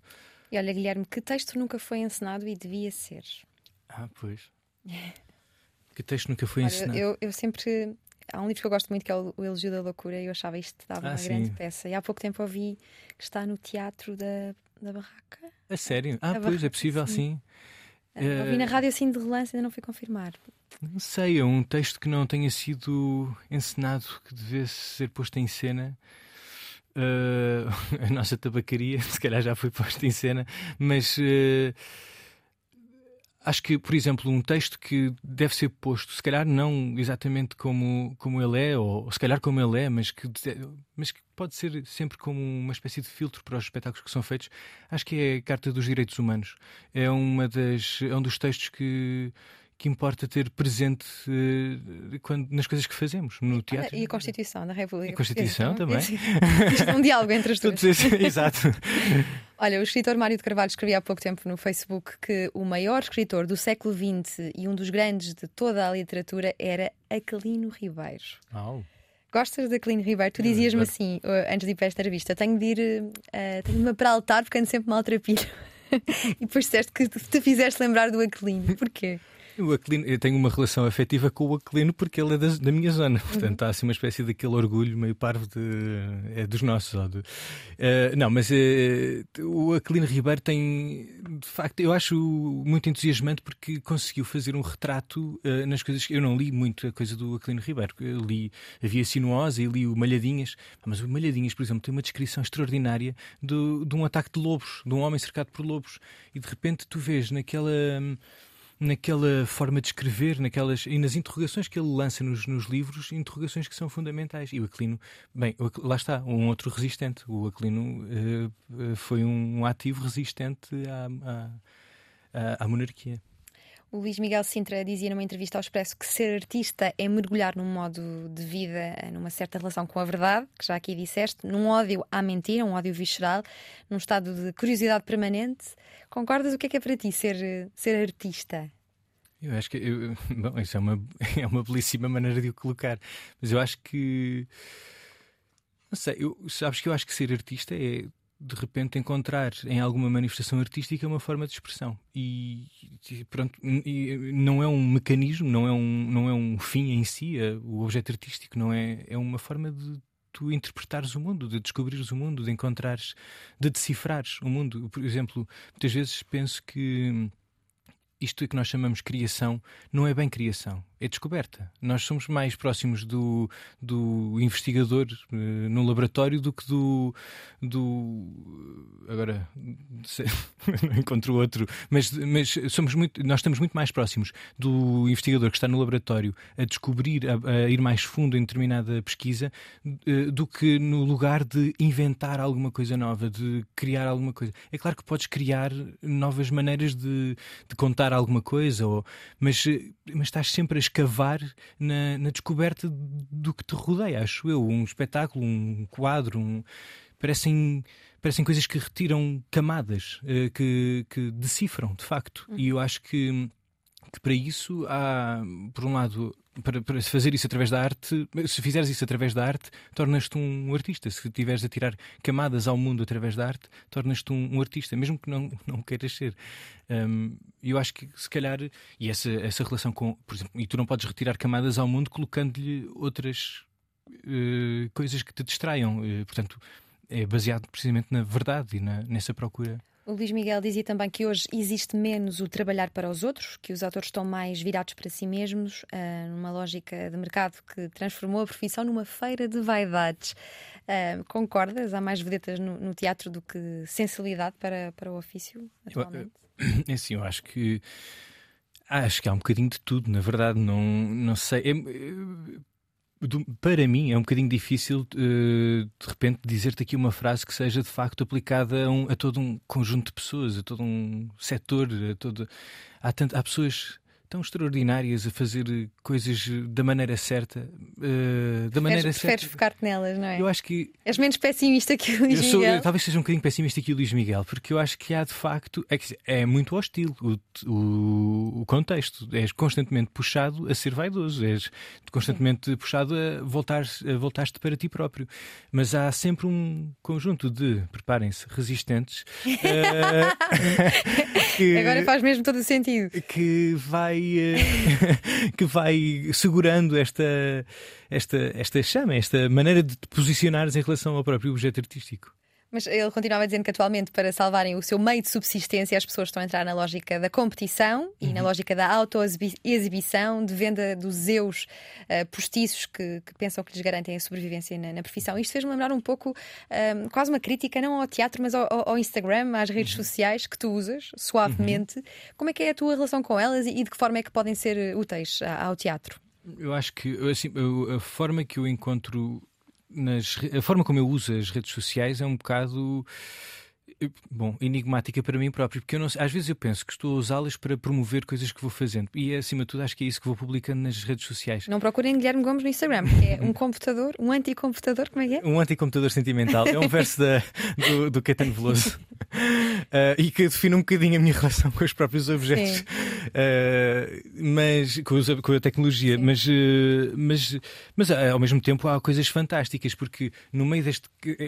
olha, as redes sociais funcionam um bocado como materialização da tal anomia de que te falei há pouco do Durkheim, porque de repente é o caos, de repente não sabes exatamente qual é que é o que é que existe aqui de, de de qual é, que é o, qual é, é a paisagem e de repente começa a aparecer um bocadinho de tudo, apesar dos algoritmos que te vão condicionando as, uh, aquilo que tu vês. E, por exemplo, eu não sei se é por causa dos algoritmos ou não, mas eu vou descobrindo coisas muito interessantes no, no Instagram e no, e no Facebook. É e, porque pesquisas coisas interessantes no Google. Às tantas. Depois não uh, coisas interessantes nas redes sociais. Mas, mas sabes que ao mesmo tempo essas. Eh, eu acho que há uma dimensão que é mais ou menos importante no meio disto tudo que é, se de repente tu deixaste de participar na, na, na, no espetáculo que é a humanidade, pode ser um bocadinho difícil até criar discurso sobre uhum. o próprio espetáculo da humanidade.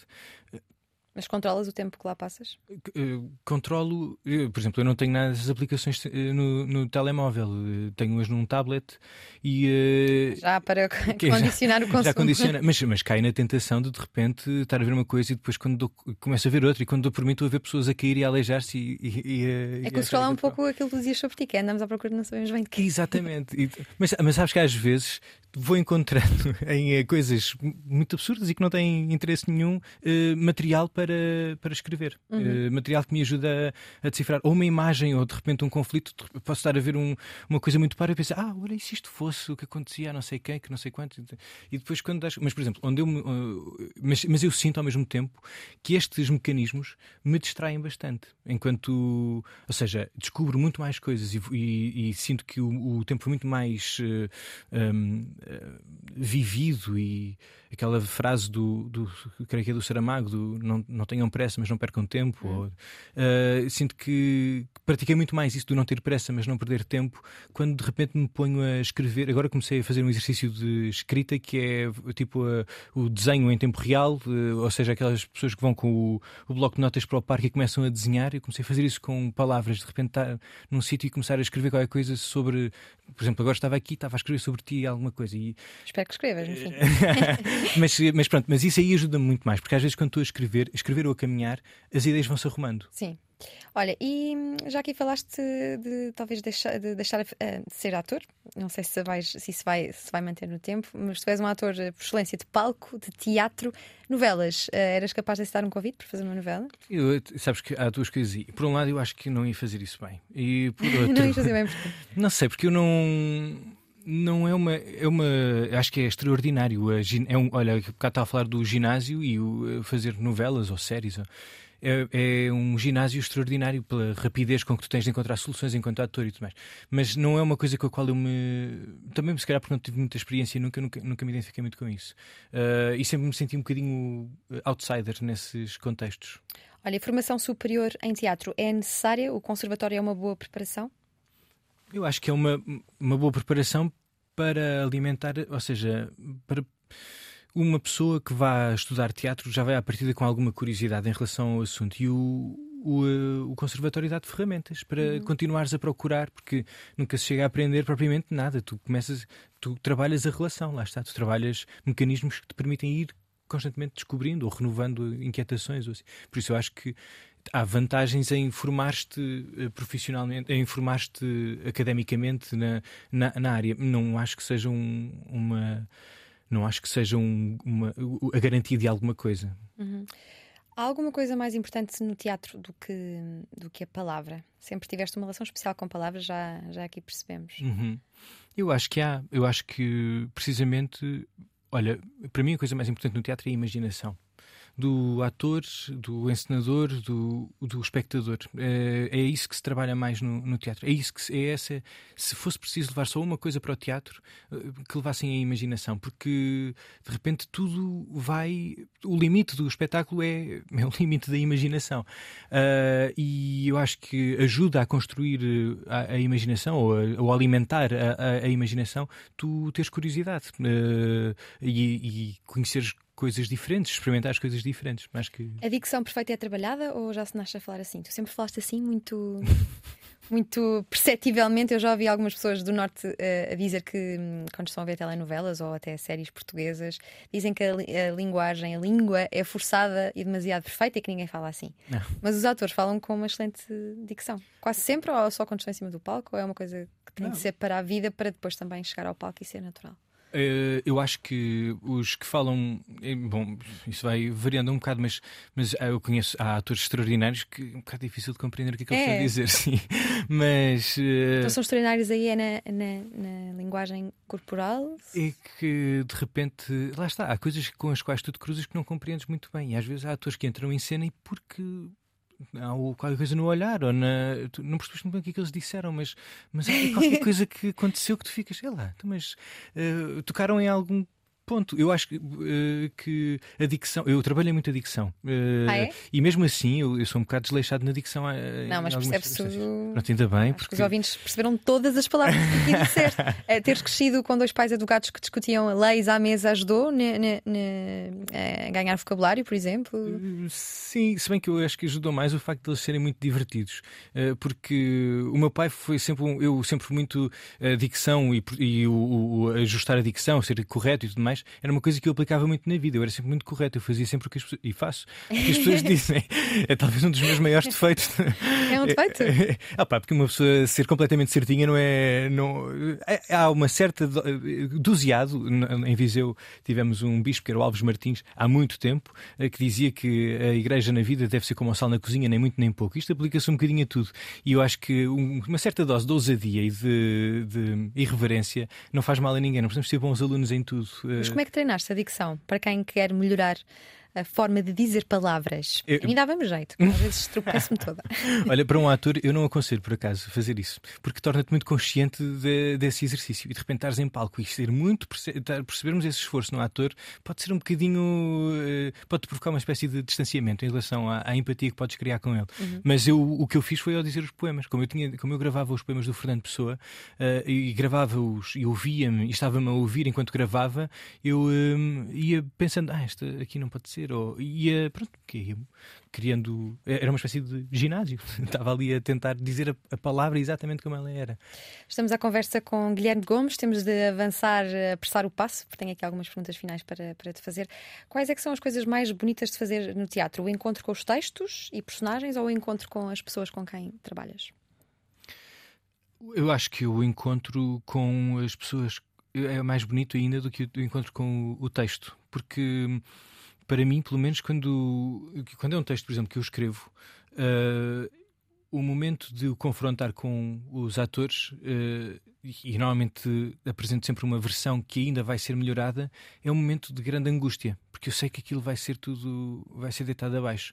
Uh, e, uh, e por isso, os momentos em que nós nos encontramos de facto e que começamos a. Eu tenho esta impressão de que o, e costumo dizer às vezes no, no, nos inícios dos processos, eu digo o espetáculo já existe, agora só o vamos descobrir, porque o espetáculo é feito precisamente deste, deste conjunto de pessoas e da forma como elas se vão relacionar e como é que, até que ponto, os, dos, dos limites deste grupo, dos, dos limites destas pessoas. Mas contracenar é sempre fácil, é sempre bom?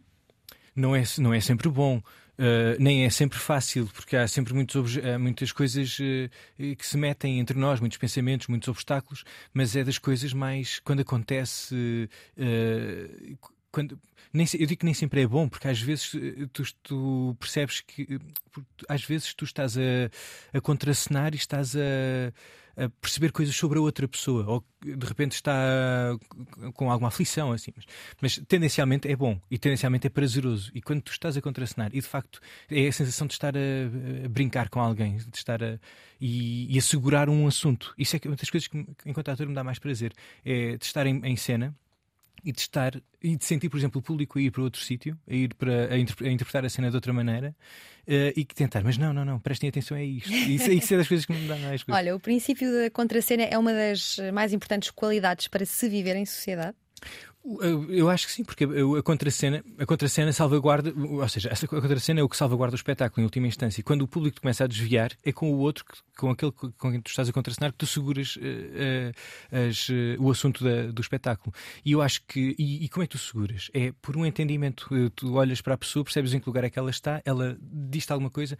A contracena é, um, é uma espécie de, de jogo, de facto. Dás, dás alguma coisa e é-te devolvido alguma coisa. Uma coisa que, por exemplo, falávamos muito, eu aprendi muita coisa no conservatório, mas eu acho que a grande escola de teatro que tive foi a cornucópia. E na cornucópia, muitas vezes, uh, o Luís Miguel chamava-nos a atenção para uma coisa que era uh, o que é que tu pretendes provocar na outra pessoa quando dizes determinada frase e o que é que determinada frase que a pessoa foi dita te provoca. É muito, isto é uma das primeiras coisas que uma pessoa se esquece quando está em palco, porque tu queres dizer é a frase e de repente, e mesmo que nós pensemos que estamos a, a, a, a reagir a uma coisa que outra pessoa disse, às vezes estamos a a fazer aquilo que achamos que devia ser a reação. Uhum. aí entra a verdade, que é de repente tu fazes um momento de pausa e pensas: o que é que isto me fez agora? E então responde, interpretas essa sensação e respondes. Um pouco como aquela ideia de que estamos sempre mais é, preocupados com responder do que, do que ouvir, não é? Sim, é, exatamente. Como, porque, e isso é relativamente fácil de acontecer na forma como vivemos. Vamos impondo sempre um bocadinho a nossa visão sobre as coisas, eh, ou seja, entre, eh, convivemos com uma pessoa mais com a ideia que temos dessa pessoa do que propriamente com, com a pessoa. Há momentos em que isso acontece. Tu dirias que estivemos aqui a contracenar? Eu acho que estivemos a contracenar. E, e devo, Já temos câmaras. Devo-te dizer que és uma bela contracena, Diana, porque tu és atenta. Olha, vamos aqui entrar numa, num espaço de perguntas rápidas. Este país é para artistas? Também é para artistas, sim.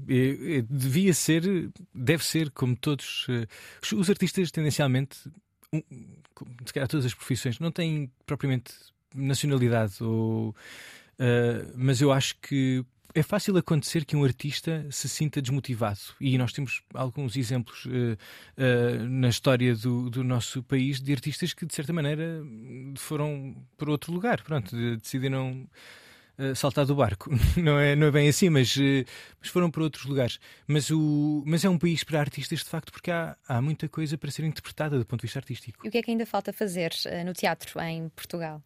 falta por um lado aquela ideia que falámos há pouco da, da ideia da, da, ideia política do entendimento de uma, de uma abordagem política de um, uma expectativa política em relação ao teatro também mas mas eu acho que acima de tudo não sei, falta. Vai faltando às coisas aquilo que, que, que vai acontecendo, na verdade. E por isso é que vai acontecendo. E, uh, no final vamos percebendo se isto foi por um bom caminho ou, ou, ou não. Mas eu acho que agora o que faz falta é, é olha, faz, animar a malta. É animar a malta. Não, mas faz falta uma coisa sempre, que é faz falta no, ao teatro, faz falta o teatro, enquanto edifício. E o que é criar? É descobrir. É o que tu estás sempre a fazer. Se 2020 fosse transformado numa peça de teatro, que título lhe darias? 2020, uma peça de teatro. Uh, já podia ser o título, mas. Uh, não, uh, pois, dava-lhe o. é complicada esta pergunta, Diana, porque que, peça, que, que nome é que. Fazer uma retrospectiva ao teu ano 2020 e ao que fazer... pensas ter sido o ano dos outros.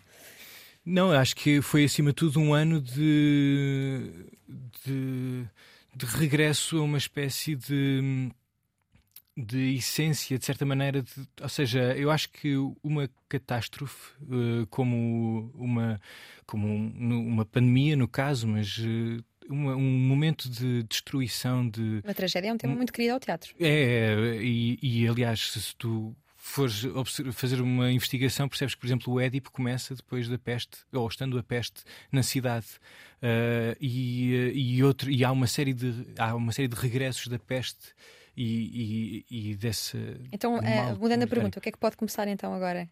Eu acho que vai, eu, eu, francamente, eu acho que agora vão nascer uma série de heróis do teatro. De é. heróis não no teatro, tipo, ei, grande tipo ou grande tipo que está a fazer teatro, mas personagens. Acho que acho que há acho que estamos no terreno, este momento é o terreno dos heróis. Aliás, já havia alguém que dizia malditas, malditos dos países, malditos dos tempos que precisam de heróis.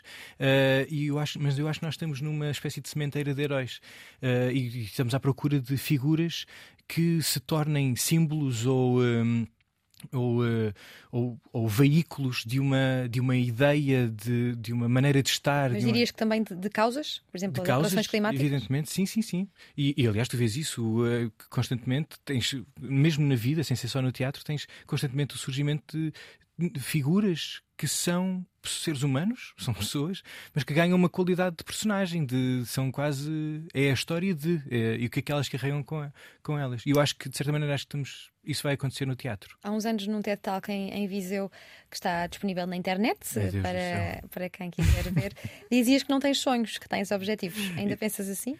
Uh, talvez não o pusesse dessa maneira, mas, mas sim, porque isso foi a, a, resposta que eu dei ao meu pai quando ele me perguntou, quando ele me disse, quando eu lhe disse que queria estudar teatro, ele disse: Bom, se é o teu sonho, e eu assim, não é o meu sonho, é o meu objetivo. Uh, e, uh, e, de facto, mas vou-me vou movendo um bocadinho por objetivos. Mas, assim, mas, mas é um bocado paradoxal, porque eu vou movendo por objetivos, mas sonhando. Não gosta da palavra sonho, principalmente quando se diz eu sonho fazer isto. Na vida não temos sonhos, temos objetivos. Defende que o país e o povo mais pobre não é aquele que tem menos dinheiro, é aquele que tem menos cultura. A criatividade corre-lhe nas veias e nos cadernos onde desenha e escreve, com um imaginário muito próprio. Diz quem o conhece que é profundamente preocupado com os outros, quer que todos estejam bem.